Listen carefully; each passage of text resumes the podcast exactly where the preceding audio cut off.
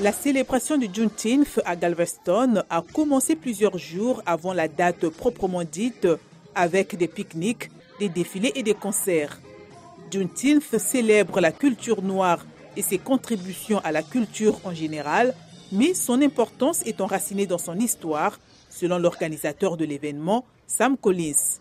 Une histoire que retrace une peinture murale de 460 mètres carrés au centre-ville de Galveston, honorant le général Gordon Granger, ses troupes majoritairement noires et les personnes qu'elles ont libérées. Il n'y avait qu'environ 1200, un peu plus d'un millier d'esclaves sur l'île.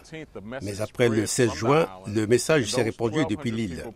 Et ces 1200, plus l'autre quart de million d'esclaves au Texas, ont gardé vivante l'histoire orale de ce qui s'est passé ici à Galveston. John Tinf représente un profond lien émotionnel pour de nombreux Africains américains, mais certains Blancs le soutiennent également, comme Ronnie Hall de Baytown, au Texas. Je pense que cela a peut-être commencé uniquement pour les Noirs, mais cela a pris de l'ampleur. Oh, wow, bien sûr. Il y avait plus de gens de toutes les races sur les plages de l'île le week-end que lors des événements de Juneteenth.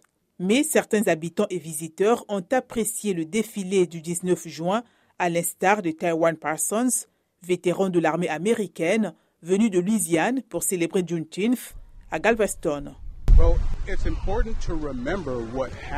Il est important de se souvenir de ce qui s'est passé, mais ne nous laissons pas définir par le passé. Profitons de cette période pour non seulement célébrer la liberté acquise par les habitants de Galveston, mais aussi pour nous rappeler de nous tourner vers l'avenir afin de préserver notre liberté. Taiwan Parsons s'inquiète des tentatives de certains politiciens de cacher des aspects de l'histoire qu'ils trouvent dérangeants, y compris l'esclavage. Sam Collins, l'organisateur, dit pour sa part que la connaissance d'événements historiques comme Juneteenth pourrait réduire la polarisation politique et aider le pays. Nous avons la responsabilité de réparer les fondations de ce pays en disant la vérité et en racontant la véritable histoire dans ces récits. Car la seule façon de guérir est de dire la vérité. Selon Sam Collins, certaines personnes pensent que les éducateurs font la promotion de la culpabilité plutôt que du patriotisme en mettant l'accent sur l'esclavage mais il soutient qu'une description fidèle de l'histoire rendra le pays plus fort.